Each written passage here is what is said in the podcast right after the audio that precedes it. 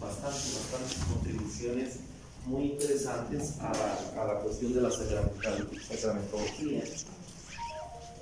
Y en sí mismo, pues, de lo que hemos revisado nosotros, ¿tienen alguna pregunta, algún comentario, algún aporte? De veras me, me interesaría muchísimo conocer un poco más sobre esto.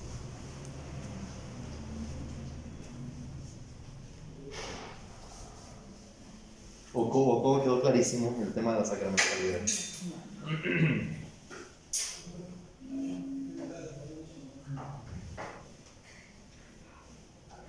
No, ya se les olvidó.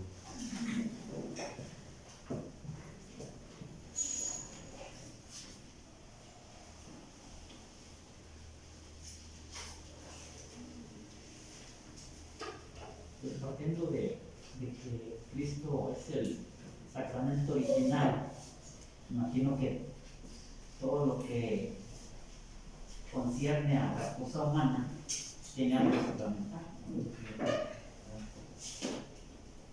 ¿En qué sentido decíamos que Cristo es el sacramento original? Como hacemos? Ahora sí que el sacramento con mayúscula, ¿verdad? El sacramento del sacramento. ¿En qué sentido? La divinidad y la hacemos tangible. Eh, bueno, un poco de lo que hablaba el artículo es de que a la iglesia se le llamó por primera vez sacramento, sacramento por toda la iglesia. Porque yo, bueno, así la entendí, es divina en el, en el sentido ya desde el Espíritu Santo que habita en nosotros y es tangible eh, porque está en cada uno de nosotros. No sé si si para mí ese concepto o esa definición es correcta, que lo divino lo hacemos tangible. Sí. Que en Cristo, ¿verdad? Cuando hablamos de que Cristo es el sacramento de Dios, lo, eh, ahora sí que la expresión de la sacramentalidad de Dios es en ese sentido, ¿verdad? Que la única forma en la que Dios se ha hecho sensible, sensible, concretamente, es en la persona de Jesucristo, ¿verdad? Aquí alguien podría decir, oiga, pero, pero por ejemplo la columna de fuego, ¿se acuerdan? Los pasajes en el Antiguo Testamento, el maná, son también formas de sacramentalidad, ¿eh? Sea, que quede claro, son las maneras en las que se hizo visible a su momento Dios como una especie de sacramentalidad, pero obviamente que en Jesucristo, que no solamente es su Hijo, sino que es Dios mismo en su divinidad, ahora sí que mezclada perfectamente, sin confusión alguna, con la humanidad, ahora sí que Dios se hizo visible, ¿sí? Y esto lo reafirma el nuevo Evangelio, cuando Jesús dice a Felipe, ¿verdad? Quien me ve a mí, ve al Padre. Es decir, de ahí se proclama solemnemente que Jesús mismo está admitiendo, ¿verdad? El hecho de una sacramentalidad, Él mismo es el, es el fundamento de la sacramentalidad, ¿sí? Bien, adelante. Yo nada más quiero retomar la última parte de la clase en donde también concuerda con esta parte. En realidad, pues sí, Jesús es el sacramento vivo, sigue vivo, está entre nosotros en la Eucaristía. Pero es cierto que hay muchos sectores de nuestra población, vamos a decir, sea religiosa o no, que no está atendida por, vamos a decir, un aspecto humano y religioso. Y que mucha gente pues sí se siente no incluida, vamos a decir, dentro de las actividades de la iglesia y que ese es de mi cosecha. Que muchas veces nos gusta aparecer mucho en las fotografías, somos el grupo fulano y yo tengo una insignia, esa me distingue. Tú no la tienes, ah, pues no, no eres de mi grupo.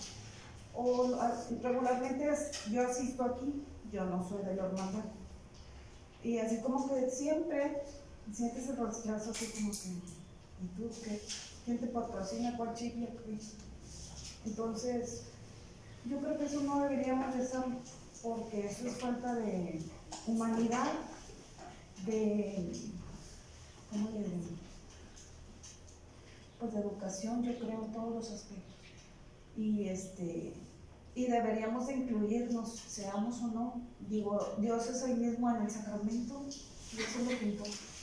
Sí, claro, en- en- decíamos a propósito de, esta, de este tipo de, ahora sí que ya cosas muy casuísticas, ¿verdad? Eh, en concreto, pues sí, exactamente, que eh, recuerdan que la clase giró en torno a esto, a la parte dogmática, esto que ya dijimos, lo dijimos muy bien y creo que les quedó bien claro. Cristo es la visibilidad, la tangibilidad, la sensibilidad de Dios. Punto. Eso está bien, pero estamos en una parte dogmática, que yo creo que hasta probablemente no les dije nada nuevo, porque ya lo sabemos. Lo interesante es la parte segunda, que fue lo que vimos, ¿verdad? Que son estas formas de sacramentalidad vivas, actuales, cotidianas, que son este tipo de, de cosas. Es obvio, ¿verdad? Que, que una persona, por ejemplo, que está comprometida en un grupo, que sirve en algo en una parroquia, obviamente que posee una carga de sacramentalidad, por eso es un compromiso. Una persona, por ejemplo, un ministro instituido, ahora que Dios mediante nos va a dar la gracia de instituir lectores, ahora los catequistas, ¿verdad? La novedad que el Papa Francisco ha, ha- ha decidido que los catequistas sean, ahora van a ser instituidos, no van a ser solamente, eh, ahora sí que colaboradores. Eh, todo esto obviamente requiere, ¿verdad? Que- que- que te la creas. Soy sacramento, soy sacramento y, soy vehículo de la sacramentalidad de los demás. Obviamente, ¿esto qué implica? Claro, que tienes un poder y una facultad. El ministro extraordinario de dar la comunión no cualquiera lo hace. El lector de proclamar la palabra de Dios con, como con un oficio, no cualquiera lo hace. El catequista enseñar, sí, pero también tiene la doble, ¿cómo se dice? Ahora sí que la contracara. Lo que lo hagas mal, ahora sí que lo que hagas mal, pues es, eh, eh, es obvio, ¿verdad? Que está desdiciendo este carácter sacramental de tu persona y tu servicio. Entonces son las formas ahora sí que muy aplicadas, ¿verdad? Bueno, yo quiero complementar un poquito la idea de tu nombre, Claudia. Claudia, y comparto con ella al 100%. En mi opinión, hay que ubicarnos en un espacio y en un tiempo. Entonces, la iglesia tiene que este tiempo actual, pero tiene que tener esa conexión con su historia y esa conexión con lo que vamos a dejar a futuras generaciones. Entonces, una parte de la iglesia hace 70 años, pues no quiero verme feminista, pero la mujer ignorada, la mujer no puede participar en el servicio del altar. Después viene esa aceptación y bien padre en mi sentido, yo así lo observo. ¿Por qué? Porque no estaba estructurada tanto la iglesia todavía hace 20 años y nosotros, como asistentes frecuentes a las celebraciones entre semana, tenías esa libertad. Yo lo viví, o sea, siendo niña, adolescente, joven, venía a San Francisco a Catedral entre semana y no tenías ningún problema de empezar lo de las, las lecturas y subías. Y si no era una, era otra, y nomás volteabas a verte y puedo, y no había quien te dijera o quien te invitara. Yo siento que ese compromiso, esa libertad, y también entiendo que se tiene que estructurar la iglesia, pero sin quedarnos nada más en esa estructura, pura regla por la regla, y sin descuidar esas personas que ya están enamoradas, que ya les gusta, que ya asisten, pero definitivamente nos sentimos excluidos, como dice ella, por no tener un título, por no tener un nombre, y te da tristeza porque a veces te excluyen y tú quisieras participar, pero no te voltean a ver. ¿Por qué? Porque no tienes ese nombre. Entonces te da tristeza ver cómo invitan a una, dos, tres, cuatro, cinco personas y a veces dicen, no tengo lentes, no, no puedo. Y tú quisieras, pero no puedes levantar la mano porque simplemente no te voltean a ver. Entonces yo extraño esa libertad de entre semana, de lunes a viernes o de lunes a sábado, donde vienes tú como seglar y perfectamente subes, bajas y no pasa nada. Y sí estoy a favor de que el domingo, que es la fiesta, pues la fiesta tiene que ser planeada, no va a ser improvisada. Entonces, pues sí te entiendo, pero para eso estamos aquí, para hacer esa voz con las personas encargadas que son ustedes y ese vínculo, porque también es muy difícil desde la cabeza decir cómo organizo todo, porque nos están escuchando y eso es maravilloso que ahora nos atiendan aquí sin necesidad de tener un nombre y que nos incluyan en esta comunidad. Sí, o sea, es que eh, eh, nosotros tenemos que creernos, la verdad, que somos, somos portadores de esta sacramentalidad. Y obviamente un buen testimonio va a hacer operativo el poder sacramental de la gracia de Dios, obviamente, pero también un antitestimonio, ¿verdad? Una mala cara, un mal gesto, va a hacer, eh, eh, esto es, yo creo que es una consecuencia incluso natural, ¿verdad? Cuando algo no se hace bien, eh, pues es, es obvio que va a tener repercusiones y es aquí donde se puede cometer algún tipo de, pues de vicios o de, o de, de cosas que atentan contra este carácter sacramental de la comunidad, porque ya el hecho de venir, ¿verdad? A participar de la misa ya es un sacramental. O sea, el hecho de que, ahorita yo les decía, los que estuvieron en la misa, hasta algunos se rieron, ¿verdad? Les dije, porque hablaba de las emociones del Espíritu Santo y de que Jesús nos llama. No son ustedes los que me han elegido, yo soy quien los elegí. Y no se me vino muy espontáneo de decirles, probablemente ahorita están ahorita aquí en la misa porque no están mojando allá afuera, ¿verdad? Y algunos sí se rieron. Digo, pero es, hasta esas cosas que podrían parecer chuscas o absurdas son emociones del Espíritu, ¿verdad? Son emociones del Espíritu. Y, y de ahí se pueden lograr grandes cosas. Con esto concluyo, para reafirmar un poquito esto. Eh, hay un autor que se llama Scott Hahn que, que escribe sobre, sobre este, estos asuntos bíblicos, eh, teológicos, litúrgicos, y él narra, hay un libro que se llama Las bodas del Cordero, o La cena del Cordero, creo, donde él habla de su conversión, y él dice que su conversión, porque él era, si no me equivoco, era calvinista o anglicano, era protestante, y dice él que, que su conversión fue por la liturgia, porque él parece ser que, según narra en el prólogo, iba pasando y le llamó la atención que había una celebración, creo que una ordenación sacerdotal católica, en un seminario. Y dice que él pasó y, y pues un hombre que estaba estudiado, hacía la Biblia, era, creo que hasta pastor, ¿no? Era en su, en su, en su iglesia. No, no conozco mucho de su vida, pero dice que pasó y le llamó la curiosidad porque mucho incienso, mucho humo, mucha, mucha organización. Y dice que así, curiosamente, llegó, se sentó y empezó a ver la celebración. Y dice que él, que él desconociendo todos los, los ritos católicos, desconociendo todo cómo funciona una celebración de la misa, dice, él se quedó fascinado porque aquello era, era perfección pura. De eso que muchas veces, eh, pues solamente se le tiene para el cielo, ¿verdad? Que se movían perfecto los seminaristas en grupos de tres y se coordinaban. Él lo, lo habla como si fuera un ballet y lo habla muy poéticamente, ¿no? Que, entonces dice que curiosamente ya cuando pasaron a los sacerdotes nuevos, recién ordenados, eh, los pasaron al frente y entonces se acordó, ¿verdad? Que, que el, el Apocalipsis dice, ¿verdad? Que en la visión, Juan el autor eh, veía a 12 ancianos, ¿recuerdan? Y que, entonces él empezó como que a atar cabos de muchas cosas que él dice, yo sabía de memoria porque conocía la Biblia y conocía perfecto el Apocalipsis, dice, tristemente lo predicaba muchas veces más bien para asustar o para crear un poco de, de tensión en su, en, su, en su secta, en su movimiento. Dice, pero ahí yo vi el Apocalipsis, pero de otra manera, de una manera festiva, elegante, dichosa, alegre. Entonces, eh, él dice que empezó, dijo, algo tiene que ver de cierto. Y de ahí comenzó, se convirtió totalmente al... En realidad no es que... se- yo creo que sí es una conversión, porque él, parece que él nació ahí. Entonces se regresa al, al catolicismo, ¿verdad? Pues esto es, eh, vamos a pasar de lleno para no perder tanto tiempo. Gracias por sus, sus, sus comentarios. Vemos algo muy breve y luego tomamos el café. ¿Saben por qué? Porque bueno, ahora eh, nos trajeron café de una marca que no vamos a decir el nombre. Entonces, entonces ya, viene, ya viene preparado. Y si no lo tomamos en lugar frío, ¿verdad? Pues vemos algo y luego, si quieren, lo podemos meter el café y podemos seguir tomando, que ahora se antoja mucho más, ¿verdad? Bien. Bien, pues llegamos al momento esperado. Ahora sí, vamos a ir paso a paso, desde el bautismo hasta el matrimonio. ¿Sí? Uno, eh, esta ahora sí que es la estructura, digamos, mm, en siete escalones.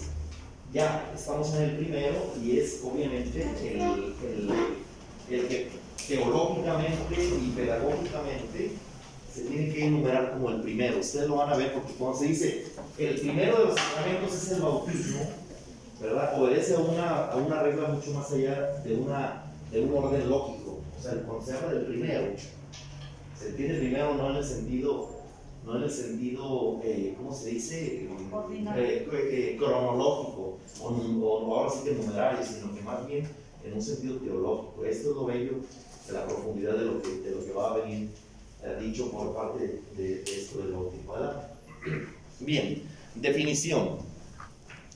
Comencemos definiendo al primero de los sacramentos, ¿verdad? Al primero de los sacramentos de la iglesia en su concepción más básica que es en el ambiente eclesial. ¿A qué se refiere el CS? No, no, no, no, ahí está abajo. Siglas de la siglas de la iglesia católica. familiaricemos. ¿Sí? CS en mayúsculas es, se refiere al catecismo de la Iglesia Católica. Catecismo de Iglesia Católica.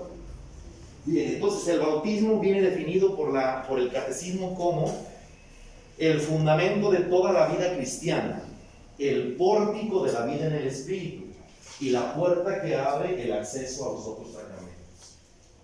Ojo, fundamento, pórtico y puerta. Si, si sería examen, serían estas tres palabras, ¿verdad? Para subrayar. Fundamento, pórtico y puerta. A esto obedece que el bautismo sea el primer sacramento. El primero no numerológicamente sola, solamente, sino también teológicamente es el primero. ¿Sí? Porque por el bautismo somos liberados del pecado y regenerados como hijos de Dios.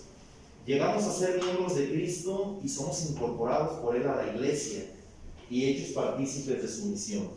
Ojo aquí, que yo creo que esto lo vemos cuando, nos invitan de padrinos, cuando vamos a bautizar a los niños. en unas clases, en unas pláticas se podría ver esto.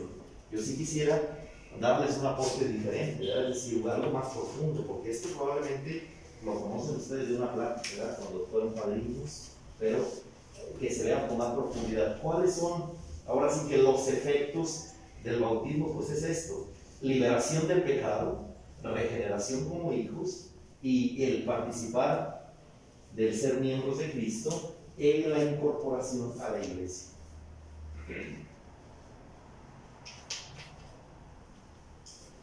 Ahora, aquí podemos hacer una, una, una, breve interrupción para dar algo que es, puede resultar muy, muy útil. ¿Por qué, eh, ¿Por qué, la crítica protestante a la práctica del bautismo? Lo vamos a ver más adelante aquí, eh, la práctica del bautismo a párvulos. Mm, lo vamos a ver de una, de una forma mucho más, pues, más concreta, más sintetizada, pero lo explico brevemente y de una forma introductoria aquí. ¿Por qué viene siendo la, de dónde es donde se basa además la crítica protestante al bautismo, al bautismo de niños? ¿sí?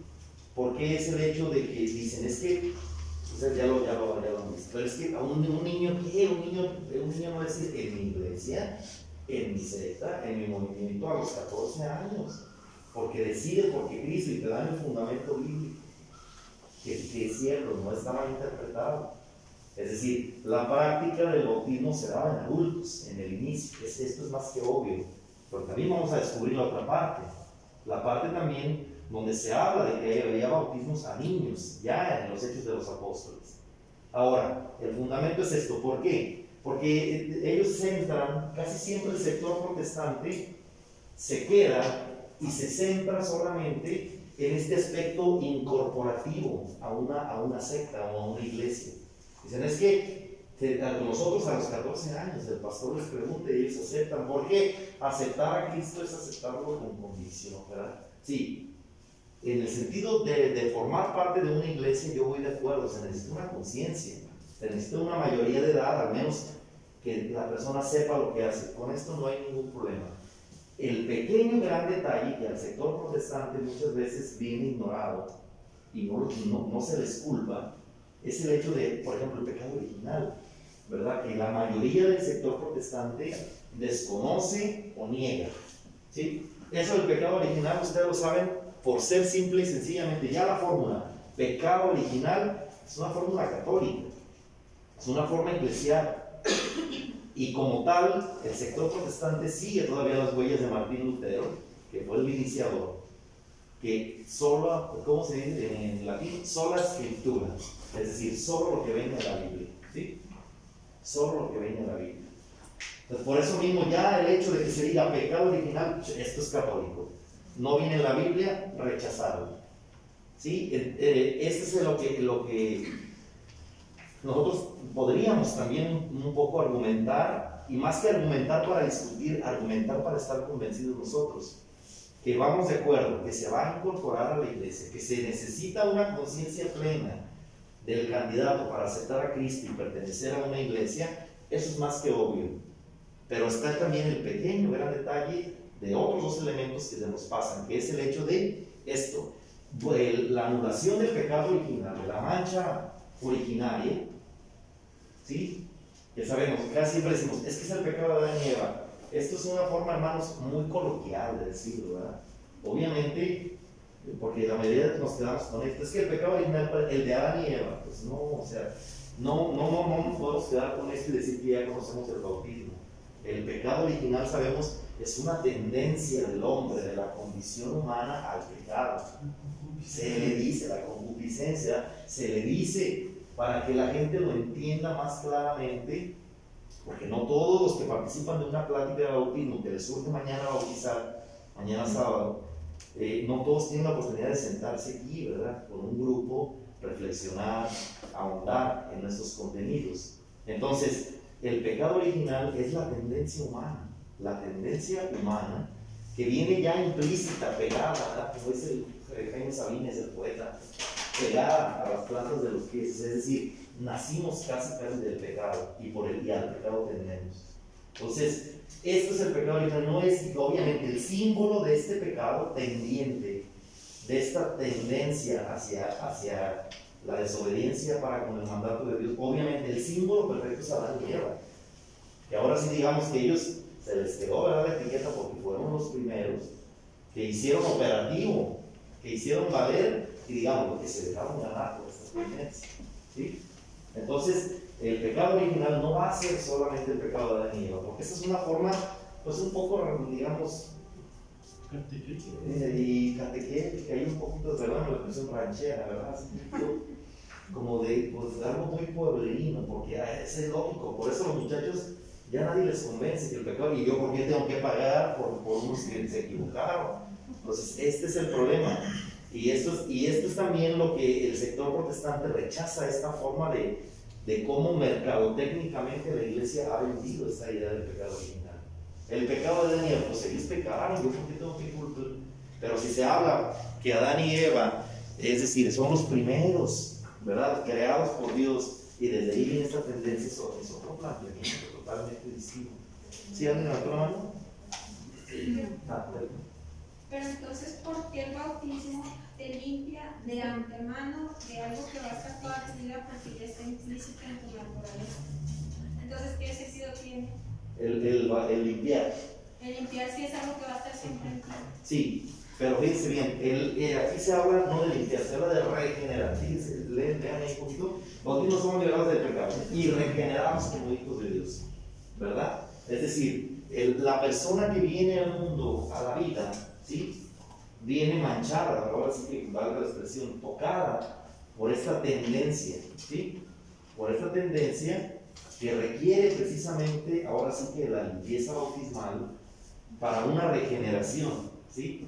Porque ahora sí que en ese sentido, si no hubiera esta, porque lo vamos a ver en el, rito del, del bautismo, que hay momentos que hablan de, de, por ejemplo, el exorcismo, ¿no? Que hablan de, de una especie como de como de preparación, como de, como de iniciación para ir a pelear contra el pecado en la vida. ¿Sí? Luego lo vamos a ver. Entonces, el bautismo regenera, limpia en el sentido de que, de que nos regresa a la gracia original. Es decir, nos regresa al antes, como era antes del pecado de Adán y Eva. ¿Sí? Pero esto no quiere decir que sea una limpieza, digámoslo, como sí, definitiva, definitiva porque entonces la regeneración tiene a bien esto, ¿verdad? Es decir, por ejemplo, una persona que se quema la cara, no sé, en un accidente se quema el rostro. Espero no haya médicos cirujanos, ¿verdad? Porque no, yo digo, no, no conozco esto, pero me viene este ejemplo. Una persona que se quema el, el rostro y luego va con un buen cirujano plástico, ¿no? Estético, y le reconstruye su rostro perfectísimo, o hasta mejor, hasta le da su arreglado esta regeneración no quiere decir que no pueda volver a sufrir otra vez, ¿verdad? ¿Estamos de acuerdo? O sea, esa persona puede tener otro, ya sería muy mala suerte, pero podría tener eh, eso, o que le cayera una, una, una, olla de agua caliente, o, o, que le explotara algo, pero la tendencia está ahí, ¿sí? ¿sí? Obviamente que la gracia regeneradora del bautismo será también una anticipación de lo que será la gracia de la salvación. Por eso es que entonces Jesús nos, nos, purifica del bautismo con su resurrección. Aquí llego a lo que yo les había mencionado, que tenemos que quitar de nuestra mente que el fundamento del bautismo nuestro, católico, cristiano, es el evento del bautismo. Quítenlo eso. Es mucho más profundo. Es su muerte y su resurrección. Por eso es que, de alguna manera, Jesús nos infunde en germen, ya lo dice Pablo en las cartas, nos infunde su resurrección, lo tenemos en germen. Por eso es que el cristiano vive como un resucitado o debería vivir. ¿Sí? Pero obviamente es prefiguración y anticipo de cómo se va a vivir en el cielo. ¿sí? Es decir, cuando venga, ahora sí que el juicio sobre, sobre todos nosotros, sobre cuando venga la plenitud de los tiempos. ¿Sí estamos claros en esto? Entonces, la regeneración del bautismo lo que da es ciertamente una regeneración vital. Nos da el estatuto de ser hijos o herederos del reino. Pero esto mismo no quita la posibilidad porque sería una cosa ilusoria, ¿verdad? Una cosa ilusoria que, que, que, que esta regeneración fuera de alguna manera eh, perpetua o eterna, sería, sería contradecir un poquito el mismo sentido también de la lucha vital que tiene la propia responsabilidad cristiana. ¿Sí estamos de acuerdo hasta aquí? Sí, sí. Aparte que quita la tendencia del nacimiento, pero como dice usted, empieza apenas nuestra vida ese descubrimiento en la gracia. Y que definitivamente cuando es un niño pequeño, ahí están los papás y los padrinos para alimentar y para guiar ese camino. Y regresamos al punto de partida de la semana pasada. Si los adultos, si los papás y los padrinos estuvieran convencidos de la necesidad del bautismo, pues entonces ellos dirían, no me tengo que esperar a que tenga 20 años mi hijo. ¿Por qué? Porque es un apellido. O sea, yo soy católico y quiero que mi hijo sea católico. no me voy a esperar a los 18 años para registrarlo en el civil. Ahorita, vamos a ver un poco eso, eso se llama lo de, la, lo de la ley de la solidaridad, ¿verdad? Que esto va obviamente a, con miras a educar a los padres. Es decir, un padre que es consciente de eso, por eso yo creo que sin temor a equivocarnos, podemos decir que todavía hace tiempo había más esta conciencia, ¿no? Mm, que tenía sus implicaciones. ¿eh? Por ejemplo, esto de bautizar inmediatamente, tú lo has dicho como un apellido, pero, pero había más conciencia de esta importancia. Por eso es que, bueno, la mujer pues, paría en la mañana y en la tarde ya está, en la tarde ya está con el señor cura bautizándolo. Que esto va a tener una implicación histórica muy interesante, porque curiosamente la mujer viene excluida del rito del matrimonio o, o hecha participar de una forma muy velada. ¿Por qué? Por esta conciencia, obviamente las mujeres y el respeto a la cuarentena, ¿cómo se llama? A la, cuarentena. A la cuarentena. Ay, bueno, ahora ya después del COVID. Me da algo ahora de cuarentena después del COVID. Pero, pero y, y, por eso es que lo vamos a ver y que últimamente las tendencias feministas han echado la leña al fuego sobre la discriminación y la, la cuestión de género a la iglesia. Por estos pequeños detalles, pero eso lo vamos a ver en la historia. Porque esta conciencia originaba una cosa práctica, es decir, la mujer está convaleciente, se le respeta su cuarentena, su proceso natural, y entonces el yo, el, marido, lo agarro y me lo llevo, me llevo a la, abuelita y me llevo. Por eso muchos de ustedes incluso tienen el nombre de su abuela, o, sea, o, el nombre que su abuela quiso ponerles. Porque el santo, por su devoción, porque, porque de veras en ese sentido los abuelos eran muy influyentes. Esto obedece a una situación social también. Y por eso es que, ¿para qué contamos a la, madre, verdad? Si la madre está ya toda, está eh, después del parto, está convaleciente con una caja así, ¿verdad? Como los pueblos que le ponían una caja en el foco para que ni siquiera les pegara la luz y por ese respeto. Ahora ya que la iglesia y con esta forma más inclusiva y un poquito Ahora sí que llegando a los aparejos, la lumbre con el feminismo, pues hay que ser restituido los ritos y ahora hasta hay una bendición especial en el rito para la mujer. A las madres cristianas, está uno con la madre, el otro con el padre. Ahorita vamos a ver cómo la misma historia ha restituido un poquito este sentido. Perdón, puede haber hasta algo de sentido común en cuestión de los evangélicos que dicen que a los 14, a los 18 años, ¿quién garantiza que las Sí, pero aquí es la cuestión, es que, es que el evangélico no le importa el pecado original. O sea, sí, sí, sí debe entender. O sea, tampoco es mucha presión para ellos que sea hasta los 14 años, porque ellos el, aspecto del pecado original está negado. Conozco, por ejemplo, los testigos de Jehová, eh, la luz del mundo, que para allá, para nuestras regiones en Jalisco es muy difundida, ellos lo niegan completamente, lo niegan completamente, pecado original, es un invento católico. Entonces, ahora sí que eh, toda su fuerza vivencial, el bautismo tiene que ver con la incorporación a la iglesia, punto. Por eso es que se cumple 14 años, la muchacha ya está en edad de decidir, el muchacho también, y es un fiestón, ¿verdad? que les hacen. ¿Por qué? Porque ella ya dijo, yo acepto a Jesucristo en esta iglesia y participo de esto, pero el pecado original no tiene absolutamente nada que ver. ¿Sí? Entonces, para que tampoco los juzguemos de una manera tan, tan distinta, porque ellos están, el sector protestante se mueve en categorías muy distintas a las de nosotros.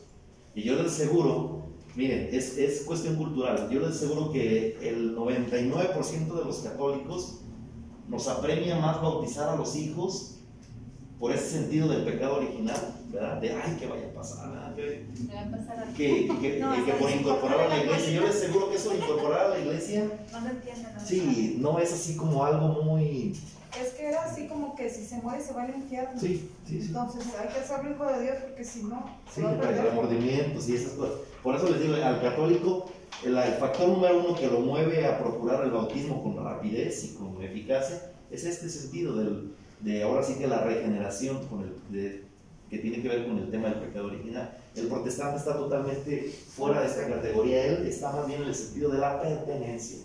Y, el católico lo tiene, pero un menos acentuado. ¿Sí? Pero entonces, ya que quitaron el limbo, porque bueno, entonces por eso era la pregunta de que los bautizaban, porque pues dónde va, si se muere el niño o está en riesgo cuando nacen y que están, que no nacen bien y todo y que los bautizan. Entonces, y luego ahora que la iglesia ya dijo que lo del limbo ya no, entonces así como que pues era dogma de fe o, no, no, dogma de fe no. No era dogma, pero entonces ¿por qué quitan algo que siempre se había creído? No, no, no, no, no, jamás ha quitado nada porque que fueran salas de tele. No, no, simplemente el documento que se expidió en algún tiempo, esto fue pontificado de Benedicto XVI. Simplemente se, la iglesia no quita nada, simplemente poner algo más que está un poco esto descuidado, que en este caso es la misericordia de Dios. Ahora sí que perdónenme la expresión, pero con limbo y sin limbo y con dos limbos y, playa limbo, o sea, es decir, la misericordia es lo que reina, ¿sí? O sea, eh, hay, por ejemplo, hay algunas personas que dicen, se confesaron al, al, último momento y entonces, aunque llevaron una vida, por ejemplo, una, imagínense un asesino terrible que haya matado a muchas personas, haya hecho tanto mal, ah, es que se confesó al último, es que él ya, él ya va al cielo, pues o sea, la misericordia de Dios tiene otros criterios que no son ni los tuyos ni los míos, menos los de la iglesia. Por eso es que la iglesia, más que hablar de, la inexistencia o existencia del limbo, esta fue la noticia, ahora sí que con marketing, ¿no? Quitaron el limbo, sino que más bien es, es hablar de la misericordia de Dios. O sea, que la misericordia de Dios tiene que ver con que no obedece y no la determina nada, ni la práctica del sacramento a los últimos momentos de la vida, que obviamente, por ejemplo, estas personas que mueren, en, imagínense, en el Amazonas, en la selva, las personas que jamás les llegó el Evangelio. El documento es muy bello porque habla de eso. O sea, independientemente del curso histórico de la, del planteamiento de la salvación por medio del bautismo, la existencia del limbo está por encima, que Dios es misericordioso y su misericordia es eterna y esa eternidad tiene formas para eh, ahora sí que juzgar, que no, que no, que son misterios para nosotros. ¿sí? Bien, vamos a leer este párrafo y luego ya lo vamos a ver. Dice, en cuanto al nombre de este sacramento podemos apuntar el término griego bautizar, que deriva del griego, baptesen, que significa y hace referencia a la acción de sumergir o de introducir dentro del agua. Precisamente por ser una, este acto el corazón de la acción ritual de este sacramento, es porque se le designa el nombre de bautismo, pero vamos a ver que antes y después de la acción del derramamiento del agua en el, en el rito, pues hay bastantes, bastantes ritos auxiliares preparatorios y posteriores a ese momento que vamos a llamarlo el corazón del rito. Bien, eh, una cosa práctica, con esto que esta parte para tener café, eh, una cosa práctica es, vamos a, tratar de, de, diferenciar, ¿verdad? Porque a veces usamos la palabra bautismo y bautizo indiscriminadamente como sinónimos y no está correcto. ¿eh? Al menos de un grupo como el de nosotros, que queremos que sea una educación de más nivel, sería imperdonable escucharles. ¿Cuál es la diferencia? ¿Cuál es la diferencia entre bautismo y bautizo? Ah, yo creí que ya lo Bautismo es el sacramento. A ver, bautismo es el sacramento y bautizo. Es la acción. Bautismo es mm, lo que sucedió con nuestro Señor Jesucristo, fue bautizado. No, no, pero cuando lo usamos, o sea, cuando lo usamos así en la, en la trivialidad. El evento. Muy bien, muy bien. Es la acción. Sí, muy bien, la acción. Acuérdense, eh, el, el bautismo es el sacramento como tal. Y el bautizo es el verbo, ¿sí? Es la acción, ahora sí. Yo no puedo decir, yo te bautismo, tú te bautismas, nosotros nos bautismamos, ¿no? Nos bautizamos, ¿verdad? Yo, yo, me, yo bautizo, tú bautizas, es la acción, ese es ahora sí el verbo. Pero ya en el plano más usual, porque yo sé que son muy, muy, muy frecuentes este tipo de eventos, es cierto, lo que dice el bautismo es un evento, esto ya son cuestiones de, de etiqueta social, ¿eh? Es decir, yo no, es que yo voy a un bautismo, pues no, vas a un bautismo, vas a la coleada, vas a la fiesta, si vas al bautismo, vas al sacramento, ¿sí? Es que lo más correcto para que se entienda mejor sería, es que me invitaron al bautizo del niño de fulano, de, de Adriancito, sí. Voy- me invitaron al bautismo, sí. Muy bonito que estuvo el bautismo, ¿verdad? Muy bonito que estuvo el bautismo. Ahora vamos al bautizo, a la fiesta. ¿Dónde va a ser el bautizo? Ah, pues en la quinta tarde, ¿verdad? O sea, el bautizo como evento, como acción, bautismo como sacramento. ¿Sí? Porque si dicen, ah, es que, ¿y cómo estuvo el bautismo en la, en la quinta real? No sé qué, no, pues no, bautismo no. Entonces son los recuerditos que se tienen que poner. Bautizo. Recuerdo de bautizo. Bautizo, sí. Exactamente. No, porque a veces sí hay las estampitas, ¿verdad? Recuerdo de mi bautismo. Pues no, el bautismo, mi bautismo solamente lo podría decir Cristo, ¿verdad? Porque es de él. Para que después lo digan, ay, pues van a la clase del bautismo, ese ya lo vimos, ¿verdad? No, no, no, si no, si no son enchiladas los sacramentos. Bien, vamos a tomar café y ahorita volvemos, cinco minutos.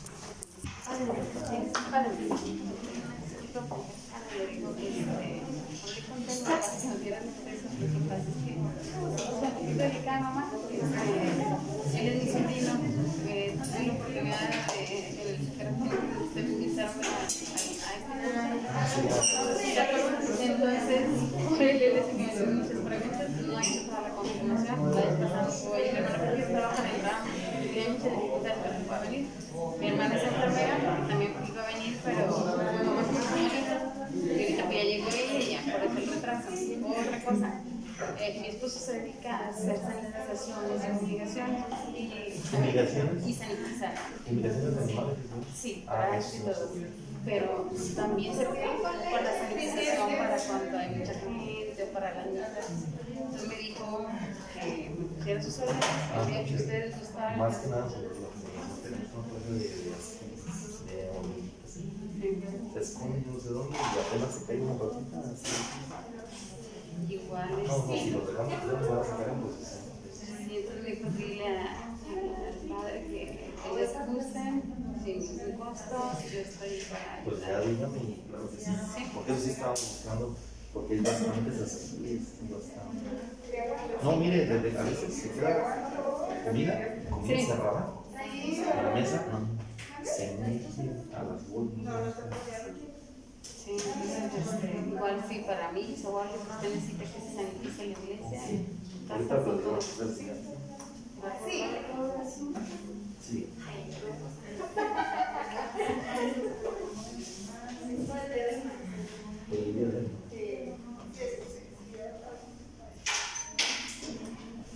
¿Sí de veras cuántos maestros hay en la sala?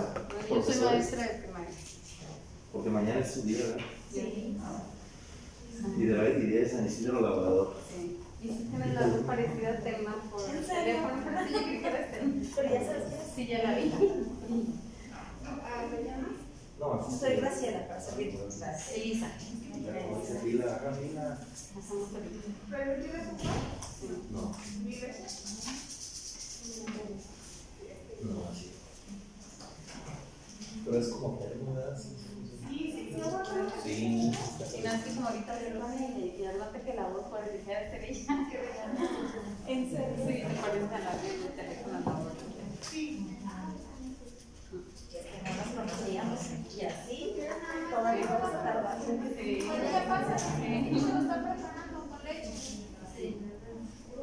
Sí, que el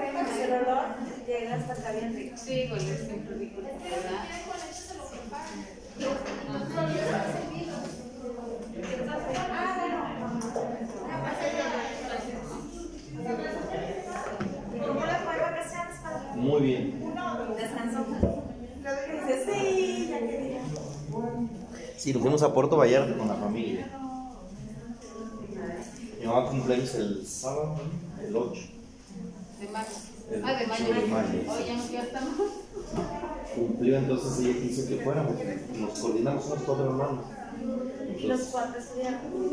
Eh, sí, fuimos todos, con, los, con, los, con sus esposas y con sus niños. Pues yo creo que sí, estaba feliz. le hicieron su pastel. Ay, gracias. Pero ellos, bueno, pues, mi, mamá estaba muy. Es una playa ahí cerca de Vallarta, se llama. Está- está.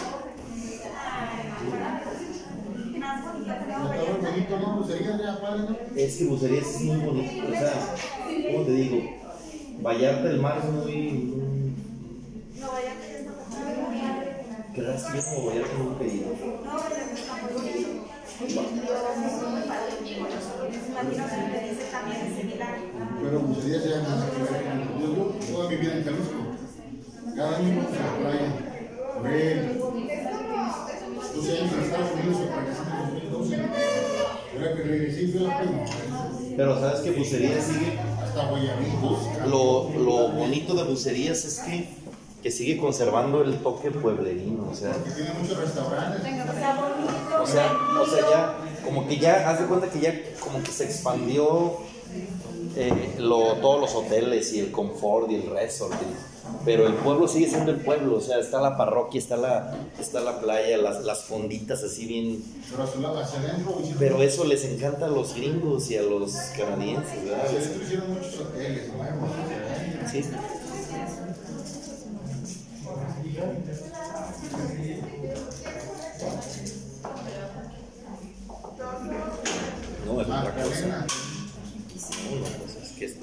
Está lo del tequila. ¿eh? Llegué Delicioso, nos vamos a poner más locos. a Magdalena. Llegué ahí. Yo soy de, yo soy de Magdalena, sí. Tequila. ¿Es Pablo Minero también o no? Sí, Sí, de ópalo. El ópalo, ¿verdad? También De ópalo.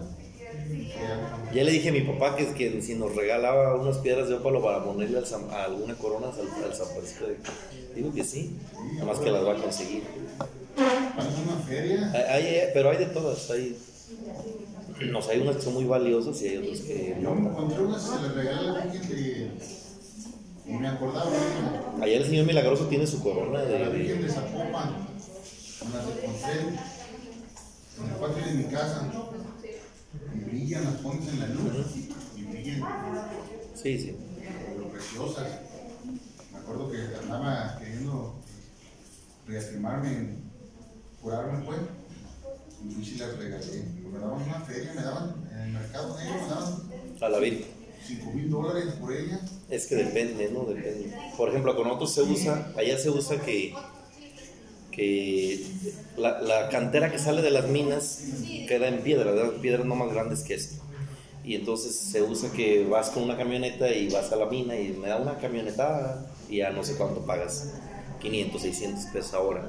Y te montan toda la camioneta con piedras. Entonces allá era muy usual, cuando estábamos chicos, vas a un arroyito, cuando había arroyos en aquel tiempo, y entonces ahí vaciaban la camioneta en el arroyo y pues ya las, las señoras llevaban la comida y cocinaban, los señores hacían ahí, y entonces llevaban muchos martillitos y ahí estábamos pues bien padre porque está pasando el agua en el arroyo y entonces estás ahí picando las piedras ¿no? y es cuestión de suerte.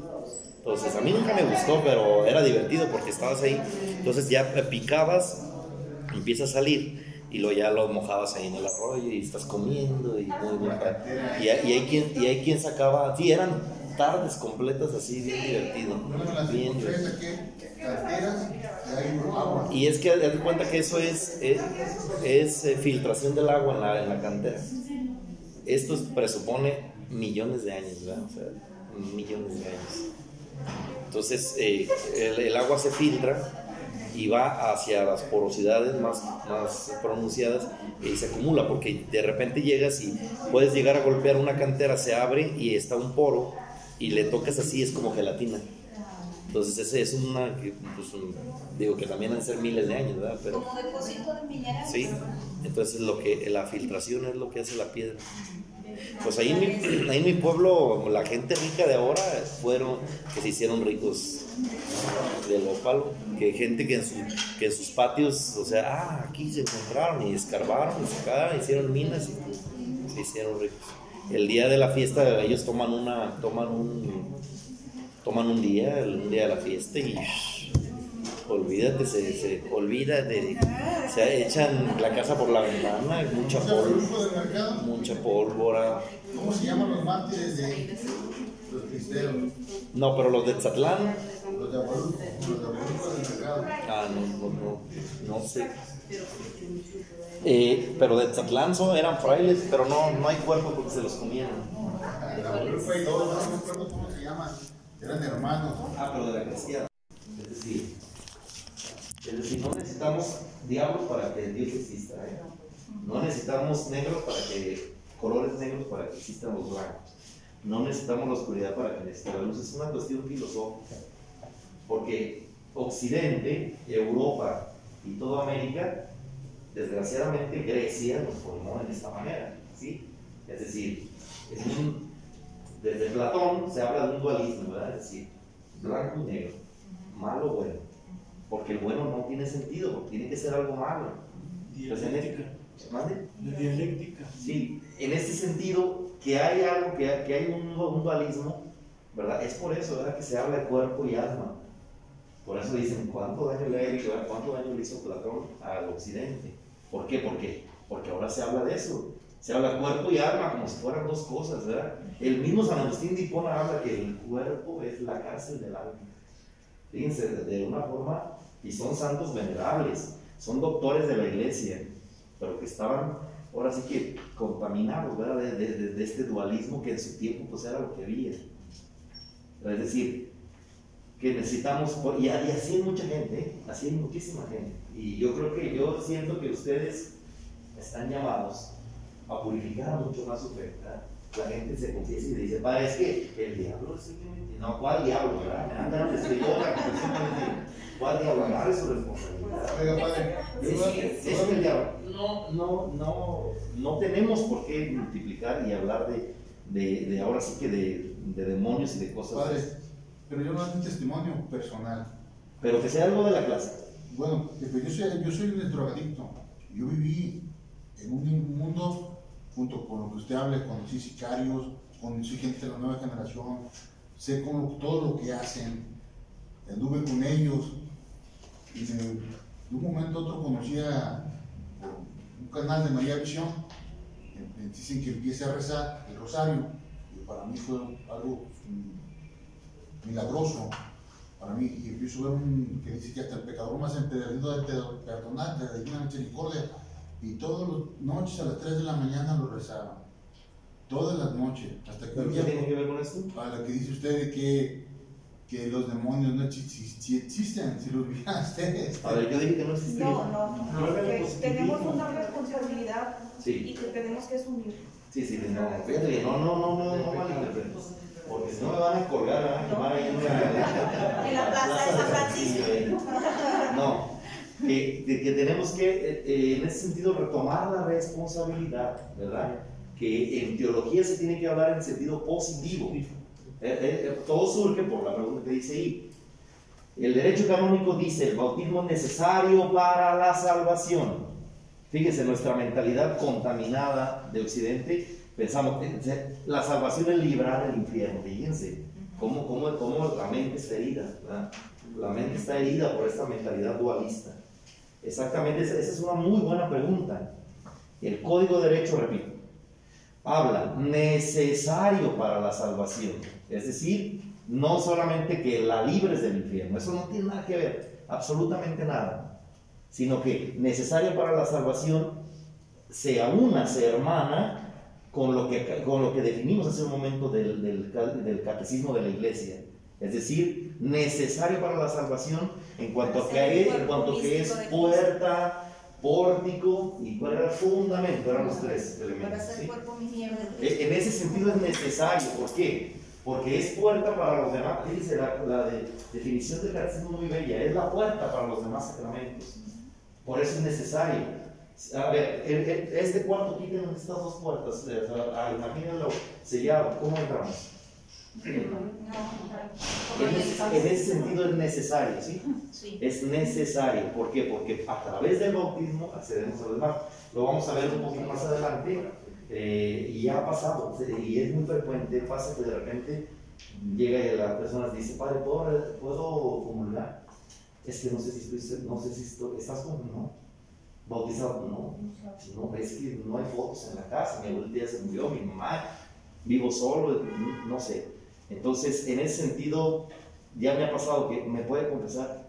Pues no, no te puedo confesar, ¿verdad? Porque si no estás seguro, no tiene ninguna operatividad la confesión. En este sentido es necesario el bautismo. Una persona que no está bautizada no puede administrar, no puede recibir ningún sacramento. Es como ¿sí? el acceso, ¿no? Tener Sí. acceso a... No, no en el sentido que está impedido, sino en el sentido de que no es válido, en el sentido de que no es, no es, no es operativo, ¿sí? Bien, en este, en- ahora sí que en el sentido positivo es la necesidad. Eh, ahorita que andaban arreglando lo, del café, tema de Luma, eh, un poquito les explico. Este, vimos el primer párrafo, decía ahí que el Código de Derecho Canónico este, es el que estipula la necesariedad del bautismo para la salvación. Ahora sí que el catecismo nos explicó qué es. El Código de Derecho nos plantea que es una ley, ¿verdad? Ahora sí que la necesidad, ahora sí que se mueve totalmente en un plano jurídico. ¿Hay abogados aquí? ¿Hay abogados? ¿No en la sala? Bueno, qué bueno, para sentir más explayado. Padre, padre este, ya en un, un- un sentido práctico, cuando se presenta un caso así, que llega alguien y dice, yo no sé si estoy bautizado o no, eh, lo mejor sería bautizar a esa persona si tiene el deseo. Claro. Eh, y aunque ya esté bautizada y él no lo sepa, pues no pasa nada, ¿verdad? A fin de cuentas, este, Yo tenía el ya tenía el sacramento, pero lo único que hace es que ahora está seguro. Sí, existe la fórmula bajo condición, se dice, ¿verdad? Bajo condición. Pero no es el caso, por ejemplo, de este que les mencionaba, porque él, es- él recordaba que no estaba bautizado. Hay situaciones ya más concretas que la gente duda, ¿sí? O sea, que dicen, es que yo sí, es que yo creo que sí estoy bautizado, porque tenía una, vez pasa, ¿no? Que tenía una medallita yo, y, y, y aunque no hay fotos en la casa, mi mamá ya murió, eh, mm, yo creo que sí, porque pues, yo tengo un padrino y lo tuve, entonces, cuando, sea, cuando se hace eso, me puede confesar, bueno, te confieso bajo condición, ¿no? y yo te de todos tus pecados si estás bautizado en el nombre. Entonces ahora sí que se deja, eh, perdón la expresión muy que voy a utilizar, si pega uno y si no, pues pega. O sea, en ese sentido sí se aplica el sentido de, de la, el, el, el dar un sacramento bajo condición. ¿sí? Por ejemplo, el caso de que si, uh, imagínense, este, este curso es muy bueno porque nos permite hacer casos de la vida real. Y, y si no los imaginamos, que al final de cuentas lo que sirve es, es lo que transmite, ¿verdad? No, no tengo que decir. Digo, a mí me encantaría, porque fue mi profesor en teología en San Pedro, en Monterrey, el Monseñor Emigdio, Emigdio Madrigal, ¿verdad? El señor Oña murió, Dios lo tenga en su gloria. Era genial. Y su clase era Derecho Canónico, cuatro años con él. Él nos enseñó a esta, a esta situación legal de la iglesia, él, él nos formó diocesano. Y, y entonces él era muy curioso porque, porque él siempre tenía para cada caso, su metodología era, leía un canon, un parágrafo y tenía un caso. Y yo, hermanos, con Dios, obviamente era un, un viejón, ¿verdad? En el sentido de edad y de experiencia, los años del mundo en el juzgado eclesiástico de Monterrey, tenía mil casos. Entonces él siempre, como yo, hermano, y, no- y le decíamos su clase de era inicio casos de la vida real, ¿verdad? Entonces él, y le encantaba, ni se ofendía, él le encantaba, ojalá y algún día llegue y pueda decir, esto lo viví, pero mientras me llegue a esa edad, pues podemos inventar algunos casos, lo que importa es que llegue. Ahora, sobre esto, que imagínense que yo voy eh, de viaje, en la carretera hay un accidente, ¿sí? Entonces, eh, ah, es una persona, es una persona de- del pueblo que a lo mejor alguna vez yo vi. Entonces, se está muriendo y se va a morir, está la situación muy dramática. Entonces, eh, tú llegas y, y- y- y te acuerdas, dices, "Chi, híjole, yo creo que él, pues es que como que nunca practicó, como que su familia tengo entendido, porque conozco un poco que nunca fueron practicantes, nunca. Bueno, y, eh, ¿te quieres confesar? Pues ya, si ya no está consciente, bueno, yo te absuelvo de tus pecados, ¿no? bajo condición. Y se puede hacer. ¿Sí? Si hubiera, si se, ahora sí, en lenguaje un poquito más técnico, si se presume que hubiera bautismo, ¿verdad? Si no, pues, como quiera, tampoco es que se vaya a ir a la condenación eterna con los diablos, ¿verdad? No, la misericordia de Dios, es decir, cuando tú no puedes hacer algo, a la misericordia de Dios, y, y, y dice- dicen ustedes, chipensa ley, ¿verdad? O sea, es decir, se encarga, la misericordia se encarga de, de dar resolución a esto. Bien, ahora, esto es muy bello. Señala también el, el, el Código de Derecho Canónico, señala también de manera solemne el carácter indeleble, ¿sí? Que imprime en el ser humano y pone de manifiesto su validez, no solo mediante la ablución, ablución es derramamiento, ablución con agua verdadera acompañada de la debida fórmula verbal. Aquí estamos hablando ya de lo que el Código de Derecho Canónico establece como necesario. Una ablución de agua con la fórmula trinitaria, basta. ¿Sí? Es decir, lo demás no es que valga menos, ¿verdad? Ni que sea por flor, pero pudiera no ser necesario. Y sobre todo en casos de emergencia se ve eso. Yo cuento, ahora sí que sí es caso de la vida real. Yo cuento, por ejemplo, con mi, mi, mi, mi madre, eh, perdió un hijo, ¿verdad? Cuando nació un hermano nuestro, ahora, hace unos años, y también dice que como tuvo una bron, eh, broncoaspiró, entonces le daban horas de vida. Y, y se platica que mi abuela, mi abuela era nacional de la iglesia y, y para todo, entonces estaba bien preparada, sabía lo que había que hacer. Entonces, jamás ella hubiera podido, traigan al padre, que, que venga si quiere venir, si está de buena, ¿verdad? No, ella mismo, ella organizó. Y dice que ahí juntó dos, tres enfermeras y lo bautizaron. Ella lo bautizó. Entonces, es, es como que un ejemplo que siempre me gusta mencionar porque, porque esto, es, esto es muy bueno, porque ustedes van a venir a formar catequistas y van a formar grupos y esto hay que transmitirlo. De hecho, esto debería saberlo también incluso el personal médico, ¿verdad? Si hay alguien que es creyente en una situación de este tipo eh, dramáticas y trágicas de la vida, se pudiera presentar, ¿verdad? Y, no, y también que también este, esta conciencia se desarrollara un poco más independientemente de, la clericalización de- de- del clero. Ahora, ¿qué pasa, por ejemplo, si se bautiza a un niño y luego sana, ¿verdad? Este, porque es una pregunta muy buena, ¿no? Por ejemplo, en el niño está muriendo, va a morir y pues lo bautizamos, lo bautizó la enfermera, o lo bautizó la doctora o la abuelita, y luego ching, se restituyó. Primero que nada, gracias a Dios, ¿verdad? Darle gracias a Dios por la vida. Pero ya después tan fácil como ir a la parroquia y decirle, miren, este niño que está viendo aquí, que es tremendo, ahorita se estuvo muriendo y lo bautizamos. Entonces, el proceso que sigue es que ya el párroco les dice, vengan tal día y, se, y en una celebración, que puede ser privada o con el, con el conjunto, le restituyen los ritos que le faltan, que son las funciones y lo, lo- lo- que vamos a ver después. Obviamente no se vuelve a bautizar, ¿verdad? Porque ya está bautizado. Padre, yo, por ejemplo, tengo el, el caso, mi mamá primero fue enfermera y luego profesora en obstetricia. Y pues ellas se encargaban de traer a los niños al mundo, esa era su función. Y ella dice que aunque su escuela no era católica, recibían esa instrucción.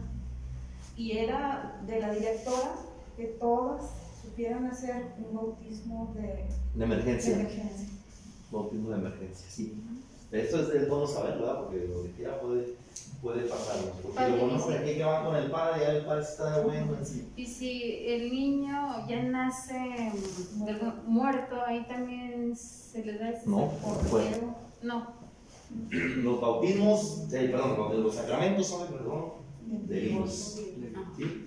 De vivos. Ya hay, hay formas, obviamente, que sí obedecen a la, a la caridad pastoral. ¿verdad? A mí me tocó una vez, ahí voy, ¿verdad? Casos de la vida. Eh, me tocó la estanzuela cuando era diácono y eso sí, eso fue muy impresionante. ¿verdad? Bueno, me pasaron muchas cosas en seis meses de diácono. Me acuerdo que, o sea, ya por la, por la Pomerrey, ¿verdad? Al, la falda del cerro, peligrosísima la colonia. Y, y me acuerdo que esa vez llegaron y venía una, una, bola de gente. Y llegaron y estábamos, eh, no, no acuerdo que estábamos en la catequesis o no sé qué. Y llegaron y venían todos así muy cholos, todos tatuados. Y, traían a la muchacha ahí al lado. Y el, venía el señor, un muchacho, con el niño, el cuerpo del niño. Lo traían como en bueno. Y llegaron así muy, pues una situación muy, muy ruda, pues, pero, pero así fue. Así fue y, y entonces era, era eh, llegaron el padre y venía un montón de gente, así todos con caras muy lamentadas y traían allá a la pobre, la que había parturido, par- parido. Y entonces llegan y ya me dijo, padre, no lo bautiza. Y ya yo, eh, es impresionante porque ve el rostro de un niño muerto, un bebé, y, y yo, oye, pero ya está muerto. Y yo, "Eh, sí, pero pues queremos que lo bautice, que se vaya al cielo, o sea, muy, muy sincero. Y ya, oh, pues miren, vamos a orar y todo eso. Obviamente, que sí, no, no se tiene que fingir, ¿verdad? El bautismo, no, yo te bautizo, no, esto, es, esto sí es, sería una falta de respeto a la iglesia, al sacramento y a ellos, porque los estás engañando. Pero sí, tener el cuidado, aquí es lo que hace la diferencia, y no es que me ponga yo como ejemplo, sino que alguien puede decir, no, ya está muerto, y que no sé qué, y tratarlos y despedirlos, y están en la razón. Pero no son las formas, ¿verdad? Aquí es donde entra la caridad pastoral. Vamos a orar todos juntos, ¿les parece? Y entonces, miren, el agua para ustedes, ¿verdad? Que Dios los bendiga y se fueron contentos a sepultarlo. ¿verdad? Yo lo recuerdo, pues, como, porque como era diácono, pues eran nuestros pininos, ¿verdad? Ve- Encontrábamos situaciones muy extremas. Cuando las ve uno en el aula, dices, ay, no, pasará, pues sí pasan, sí pasan, ¿verdad? Eh, son situaciones muy extremas y yo recuerdo siempre, a Monseñor Emilio nos decía, estas situaciones que vienen en el derecho canónico, si están en el derecho canónico es porque van a pasar. Y no, entonces me acuerdo, pues, esto ya es dato cultural, ¿eh? me acuerdo que una vez viendo el derecho canónico se habló de la renuncia del Papa. Y todos, ay, pero hermanos, no hagan polémica ni relajo. Si está aquí es porque va a pasar y porque está por, porque puede pasar. Si no ya se hubiera quitado, des- descontinuado. Y pues sí, pues yo me acordaba de a los años, a los años lo que ocurrió con Benedicto XVI, ¿verdad? La renuncia.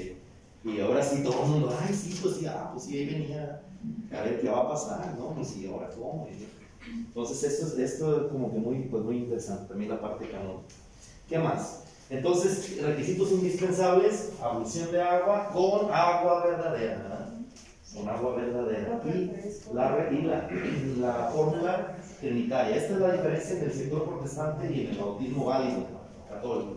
En el sector protestante, la mayoría de las iglesias bautizan en el nombre de Jesucristo. ¿verdad?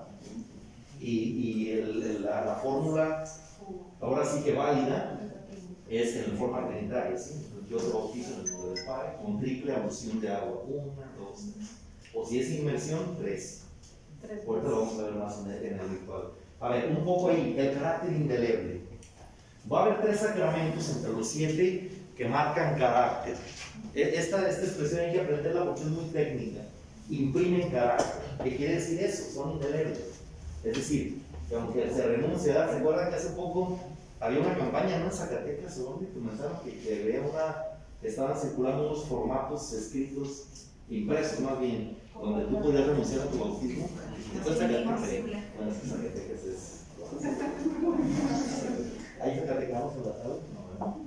Bien, y, y ahí pues eh, que andaba esto, pues eso es imposible, ¿verdad? O sea, tú no puedes renunciar, lo que renuncies, o sea, puedes apostatar de tu fe, puedes eh, renunciar a tu bautismo, pero eso no se te va a quitar, es un carácter que imprime, entonces, eh, indeleble.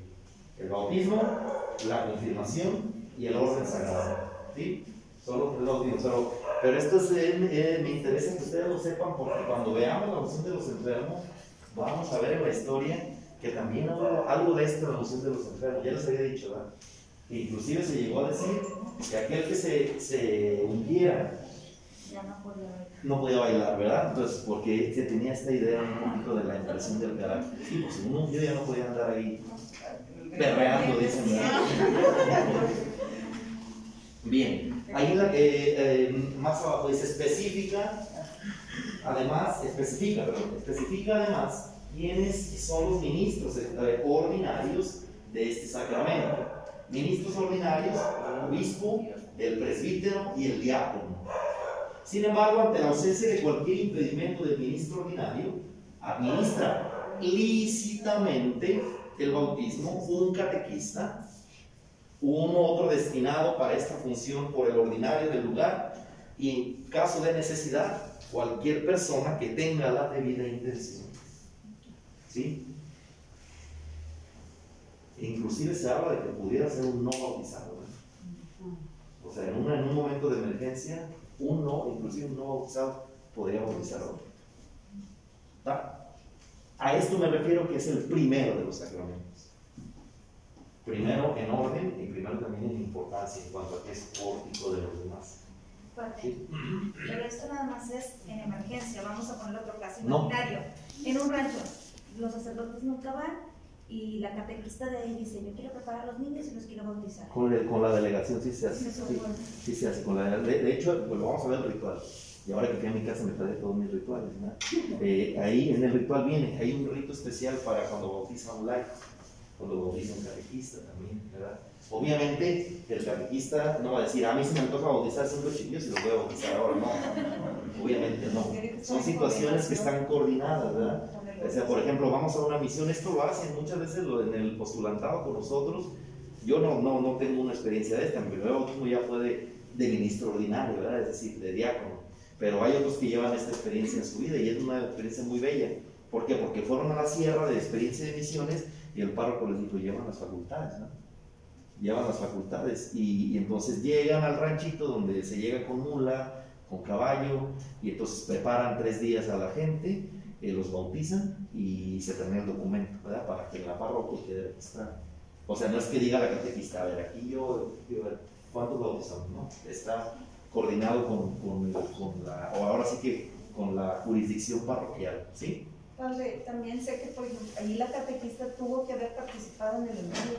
Si es así de que se integró después al grupo y Claro, claro. tiene la facultad. Sí, no, pero, pero hay facultades, ¿verdad? Pero tiene que haber facultades. Y pudiera ser no un catequista, ¿eh? pudiera ser, por ejemplo, un colaborador de, Una abuelita, de- de párroco. tío, pero con... Obviamente, aquí dice, fíjense que el lenguaje eh, canónico que utiliza el, para, el parágrafo, que tenga la debida intención. ¿Sí? ante la ausencia. Sí. Es eh, Código de Derecho Canónico, el canon 861, parágrafo 2. Ahí está las tres. Bien, la práctica del bautismo párvulos es el número 13. Ahí se me Práctica del bautismo párvulos. Párvulos quiere decir niños.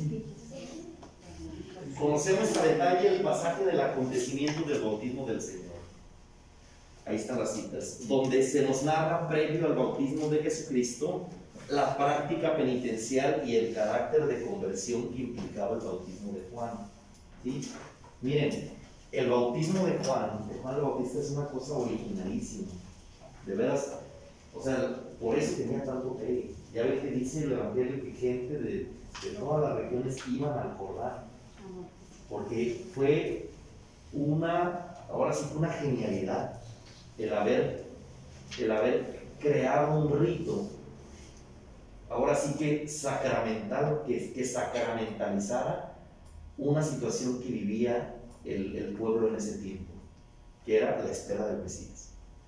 Ya les había dicho que San Juan Bautista pertenecía a un movimiento del mundo, del mundo perdón, judío que tenía mucho que ver con eso, con el apocalipsis en cuanto a en cuanto a la espera mesiánica de la restitución. Eran una especie de monjes que, se, que renunciaban a tener mujer, renunciaban al ejercicio sexual, a ciertas comidas. Por eso cuando el Evangelio de Marcos comienza describiendo a San Juan que dice, vestía una piel de camello, se alimentaba de miel silvestre y de chapulines, ¿verdad? Saltamontes. O sea, no es que nos estén pasando información ociosa, es que nos está describiendo que, que San Juan Bautista pertenecía a este, a este movimiento, a esta, a esta tendencia de algunos hombres que, aunque todo el pueblo esperaba al Mesías, pues no lo esperaban como diciendo, ah, pues si viene, pues que venga, ¿verdad? O sea, más relajado, más relajado. ellos eran como los más radicales. O sea, ellos ya, ellos tenían la certeza de que, de que lo iban a recibir. Y así muchos murieron, ¿eh? En esa, ¿cómo se dice? Murieron en esa espiritualidad, porque jamás llegó el Mesías, se les pasó su tiempo, ellos murieron y quedaron Juan el Bautista. Por eso es el gozne, ¿verdad? El nexo entre el Antiguo y el Nuevo Testamento, porque San Juan se prepara y él ve al Mesías. O sea, él, él a él ahora sí que se le, se le, se le concedió ver. Por eso es que entonces San Juan, eh, Juan Bautista, al crear ese rito de venir a bañarlos, y, porque al final de cuentas es una forma, ahora sí que, porque ya manejamos este lenguaje, ahora sí que sacramental de expresar la fe. Es decir, yo estoy esperando al Mesías, me quiero comportar a la altura de lo que implica esperar a mi Salvador, lo sacramentalizo con un gesto concreto que es ir a anunciar mis pecados y bañarme en el río. Fíjense cómo ya desde, ya desde San Juan Bautista podemos, inclusive se podría hacer una tesis muy bella, un trabajo muy bello sobre esto, sobre, sobre el fundamento de, una sacramentalidad eh, cristiana en el ejercicio del bautismo de, de, Juan. ¿Por qué? Ahora, ¿por qué les hablo de esto? Porque en el mundo judío había ciertamente ya ritos y ya también había ritos de, de, de tipo higiénico. Acuérdense que el Señor en su tiempo les va a decir, ¿verdad? Hipócritas, se lavan las manos, pero pues ¿cómo son? ¿verdad? No, no, no, se, no se convierten, eh, defraudan a las viudas. O sea, eso ya, ya era una protesta que el mismo Jesucristo dice. ¿Por qué? Porque en el mundo judío había este tipo de ritos. El judío es muy escrupuloso para eh, la, la, la, cuestión de la limpieza. Tiene mucho que ver con esto. ¿Por, ¿por qué creen que en Israel el COVID no, no, no tuvo tanto hits, ¿verdad? porque los ellos son muy escrupulosos para esas cosas. Es decir, el asunto, yo creo que estamos entre personas maduras. El asunto, por ejemplo, de la circuncisión, tiene que ver con, o sea, la espiritualidad tiene que ver con, con lo básico, con lo higiénico. Es decir, en una parte tan íntima del hombre, en una parte que inclusive se transmite la vida, expresarlo con limpieza obedece a una situación espiritual. Todo, todo, todo, tiene que ver con la higiene. Por eso tiene mucho que ver cosas concretas, que el COVID no haya afectado tanto, no haya golpeado tanto la epidemia. Y aparte, que ya esté ahorita todo el mundo vacunado, ¿verdad? Porque hasta los padres ya subieron sus fotos hace como dos meses. Y aquí uno ahí anda la buena de verdad. A ver a qué se la toca como a los de Morena.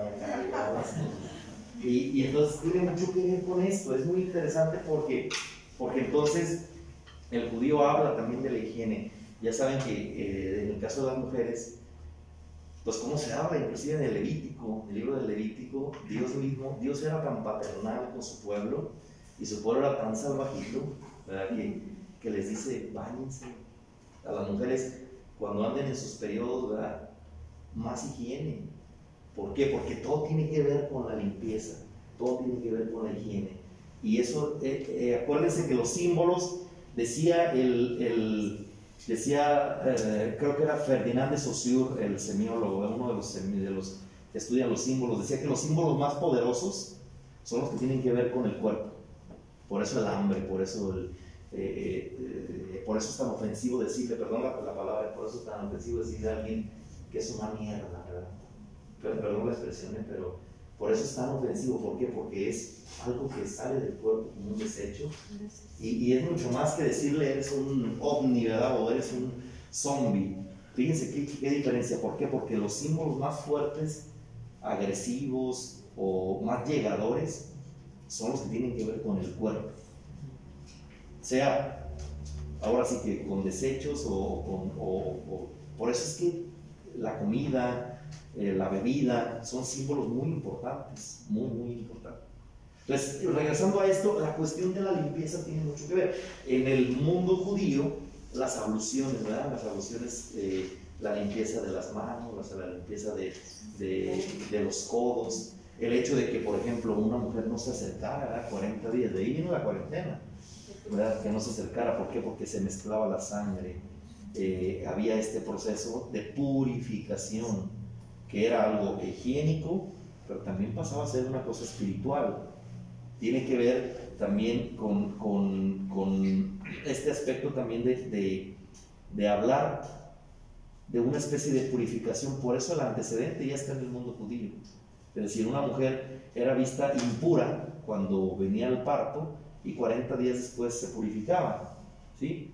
No es una cuestión moral, sino una cuestión, digámoslo, higiénica, eh, natural, pero que al final de cuentas venía concretizada con una acción ritual. Entonces, el, el, bautismo va a tener esta, esta práctica, ¿sí? Eh, en, en San Juan había ya ritos higiénicos, pero no había una cosa así. Es decir, una cosa que, que fuera voluntaria y que fuera sobre todo con este tinte de la espera del Mesías, convencido del mesianismo, ¿no?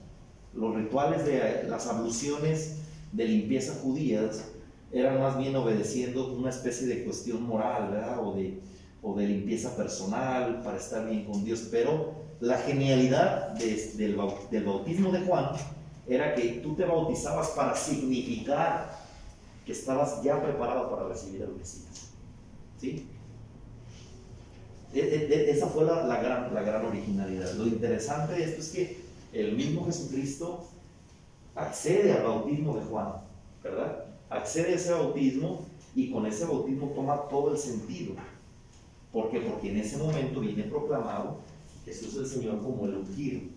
Para los, por los testimonios evangélicos nos damos cuenta que este bautismo era administrado a los que esperaban el reino de Dios y querían poner de manifiesto un cambio de vida.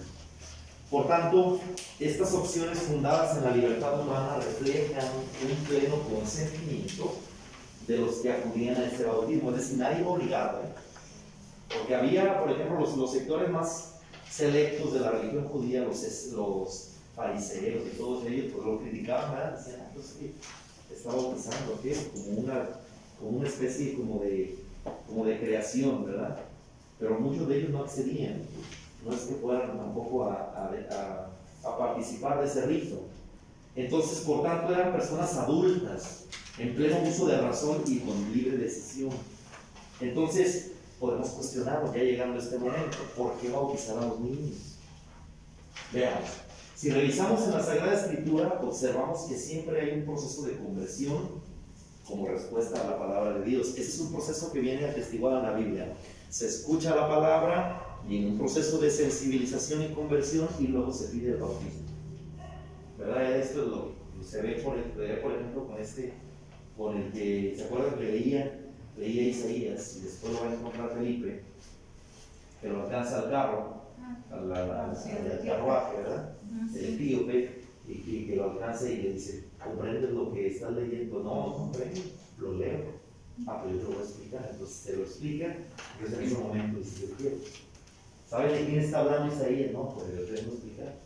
Es, y entonces dice, yo me quiero bautizar. Y ahí en ese momento accedieron a donde había agua y ahí se procedió al bautismo. Ahí se, ahí se explica muy bien este itinerario. Encuentro con la palabra de Dios, una sensibilización, conversión y después el bautismo. Este es el proceso lógico que mantiene la, la Biblia. La samaritana, el ciego de nacimiento, los discípulos de Maús, por ejemplo. El día de Pentecostés, Pedro, ahí está una minúscula eh, sobrando, El día de Pentecostés, Pedro toma la palabra para anunciar el mensaje de salvación de Cristo. Los que lo escuchan se preguntan, ¿qué tenemos que hacer para salvarnos? Pedro apóstol responde, arrepiéntanse y bautícense. Los que recibieron la palabra de Dios fueron bautizados. Entonces, si el bautismo, más que los otros, es un sacramento de fe y una respuesta de fe, ¿cómo entonces justificamos el bautismo de los niños que practicamos en la iglesia desde los primeros años? Interesante, ¿no? Porque todo parece indicar que hasta aquí el sector protestante nos está ganando. ¿Sí? Bien, ¿cómo lo junté? ¿Qué horas son? Nueve y medio. Bien, con esto y concluimos. Es que son, son contenidos más densos y, podemos continuar, pues no es que tengamos que agotar. Bien, dice y justificación. Para quienes ya tienen uso de razón, son necesarios la fe y el bautismo. Para los niños, el bautismo en la fe de la iglesia. Así, los niños pueden ser bautizados por la ley de la solidaridad y de la representación. Podemos decir que el plan de salvación de Dios toma en cuenta las leyes naturales. Es decir, el niño depende completamente de sus padres y es representado por ellos. Pues de ellos recibe la vida y la subsistencia. Algo similar sucede en el plano religioso. Los padres que son creyentes son iniciadores y mediadores de la vida, de fe de sus hijos. Entonces, es común que en cualquier padre que se sabe salvado por Cristo Jesús desee que su hijo sea incluido entre los justificados y sean adheridos a la comunidad de los justos. Esto es posible solo mediante el baño del bautismo. Esta justificación no mengua las exigencias requeridas por el bautismo, que son obviamente la conversión a la palabra de Dios, la respuesta de fe, sino que por todo lo contrario estas exigencias son transformadas en compromisos que recaen directamente sobre los padres y sobre los padrinos como herederos de la fe cristiana. ¿sí? Es decir, para que se entienda mejor, esta ley de la solidaridad presupone la ley natural. ¿sí? Es decir, un niño pequeño depende de la madre, inclusive para la alimentación. somos el único ser vivo, hermanos, que viene al mundo inofensivo y totalmente eh, sí, dependiente, ¿verdad? Los que si han leído alguna cosa, yo alguna vez bueno, tenía contacto con esa información y le, y le doy un poco de lógica. Dicen que, que, que probablemente cuando surgió el hombre, cuando Dios creó al hombre, en tiempos, años muy remotos, ¿verdad? Dicen que es muy probable que el embarazo haya durado más tiempo, no sé si habían sabido algo de eso, que probablemente el embarazo de la mujer se haya sido por más de un año o probablemente hasta, por ejemplo, si ustedes se fijan, eh, el embarazo de un elefante, años dura, dos, tres años, pero el elefante viene parido y se levanta y a, a hacer la vida. O sea, dependen de la madre, están ahí, pero si los abandonan, actúan por sí mismos, no se mueven. Y un ser humano sí, se habla. Yo alguna vez escuché un buen, un buen, buen, un buen articulista que hablaba de esto, de que probablemente con la evolución humana se haya reducido el tiempo del embarazo en una mujer y es por eso que de alguna forma vengamos al mundo de una forma prematura. No obstante que se cumplan los nueve meses, o sea, probablemente eso de los nueve meses de gestión de gestación, perdón, de, sea, sea producto ya de un factor de, de, la evolución humana del cuerpo de la mujer. Como hay muchos mitos, ¿no? Sobre, por ejemplo, la parte del coxis, eh, por ejemplo, el, hecho de la, de la, del apéndice, ¿verdad? Hay médicos en la sala, ¿no? ¿verdad? Eh, el hecho del apéndice, que cómo se explica, dicen, el apéndice no tiene ninguna función. Y cuando se pone mal, hasta la muerte conlleva, ¿verdad? Digo, quien ha sido operado sabe lo que es, lo que es terrible. Muy diferente a la vesícula, ¿verdad? Que tiene función. Entonces, hay todavía partes y funciones en el cuerpo que no se saben de dónde eh, o cuál será su función y que se cree, hay unas teorías científicas que dicen que probablemente en un tiempo lejano tuvieron una función. De esto mismo regresó a lo que estaba, que se crea que probablemente el embarazo haya sido mucho más y por la evolución del cuerpo, por a lo mejor la anatomización de la mujer, eh, las formas del ritmo de la vida social, se haya reducido el tiempo y por eso es que entonces el ser humano venga a este mundo, pues ahora sí como incompleto.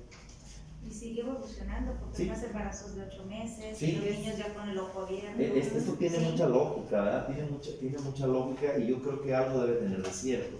¿Por qué estamos diciendo todo esto? Porque entonces podemos considerar que, que, esta ley de dependencia, que es algo humano, porque nadie lo puede negar, depende el niño de todo, del cariño, del amor. Los psicólogos van a defender ¿verdad? la cercanía, la simbiosis.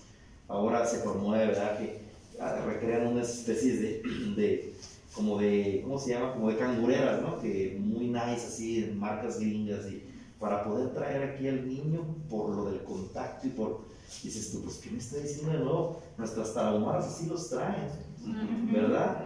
Las tarahumaras se los suben, se los amarran, y, y, son niños muy sanos, que porque dicen que hasta repercuten sus defensas, en, sus, en su carácter. Eh, el, problema, el problema es que las sociedades modernas han hecho evolucionar de otra forma y es por eso que han venido algunos a, a- ahora sí que hacerse muy carentes. Eh, ahora, la ley de la solidaridad es esta, presupone la ley natural. El niño depende de los padres, depende de la madre. El hombre, el la mujer se saben salvados, se saben estando salvados, siendo católicos bautizados, se les comparte. Entonces, como les comparten, ya lo decía Jona, ¿verdad? al hijo le, le ¿cómo dicen? Tus traumas, tu equipo de fútbol, no, tus, tus traumas, ¿cómo decía? Bueno, pues a Jona ya es creativo. Dice, le heredas a tus hijos tus, tus, ¿qué? tus inseguridades, tus no sé qué, ah, el, el partido político y hasta el equipo de fútbol, ¿verdad? O sea, en ese sentido, pues sí, se les comparte de lo que se está convencido, ¿verdad? Eh, ciertamente hay una fuerza social increíble que lleva a, los, a las parejas a, a pedir el bautismo, pero debería ser este elemento, el hecho de saber, yo me siento salvado, soy salvado, estoy justificado por Cristo, quiero que participe y que participe ya. Con esto concluyo para que se entienda más bien esto de la ley de solidaridad. Si ustedes, por ejemplo, les dijeran, ¿verdad? Les dijeran, eh, por ejemplo, el TEC de Monterrey, de las mejores universidades, les va a regalar una beca para sus, para sus tres hijos, ¿verdad? ¿Cuándo quisieran hacer la operativa? Ya. Ayer, ¿verdad? Uno, ayer. O sea, en ese sentido es, y de esto, de esta conciencia depende la conciencia que la pareja, los padres tengan de saberse salvados por Cristo. Entonces, en ese sentido, eh, esta es la respuesta.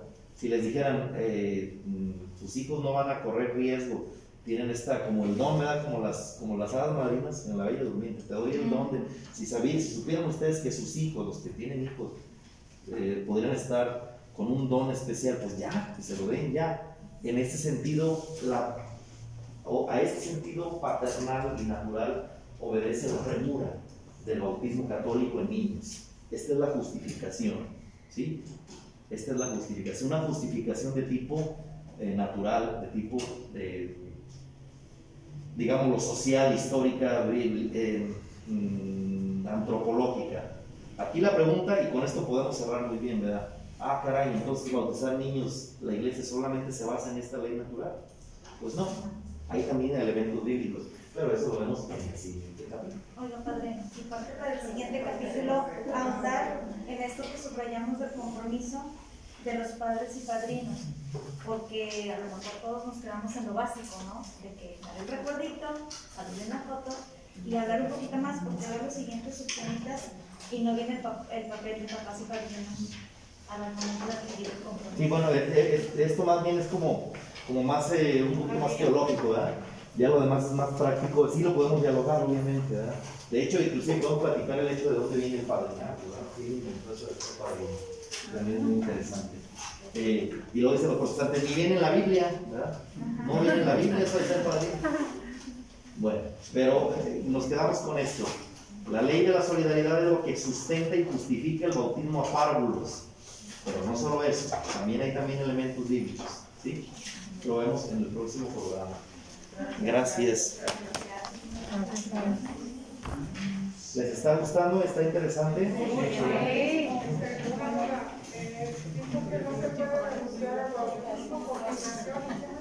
Ah, ah, y al orden cerrado. Digamos que son los tres sacramentos que imprimen carácter indeleble. O sea que detalles así con sosa nos va a quitar, ¿no? Es indeleble, como un tatuaje. Entonces esas prácticas hacen de bautizar el bautismo, Ay, no, no. Incluso los sacerdotes. puede decir, pues aunque. Por eso se da, por eso, eso sí ha ocurrido, ¿no? Que, que alguien que reniega su bautismo se va, por ejemplo, a otra iglesia, inclusive al satanismo y, y cosas de esas. Cuando vuelven, no, no es que, aunque hayan renunciado y hayan hecho este tipo de prácticas, la iglesia está convencida de que el bautismo es indeleble. Lo que se hace es que se regresa, se vuelve a aceptar la fe y todo. El bautismo sigue siendo. Entonces la Eucaristía es de carácter. No, de imprimir carácter. no. En ese sentido, no. ¿Algo más? Los puedes. Sí, eh, pero no, ahorita sí.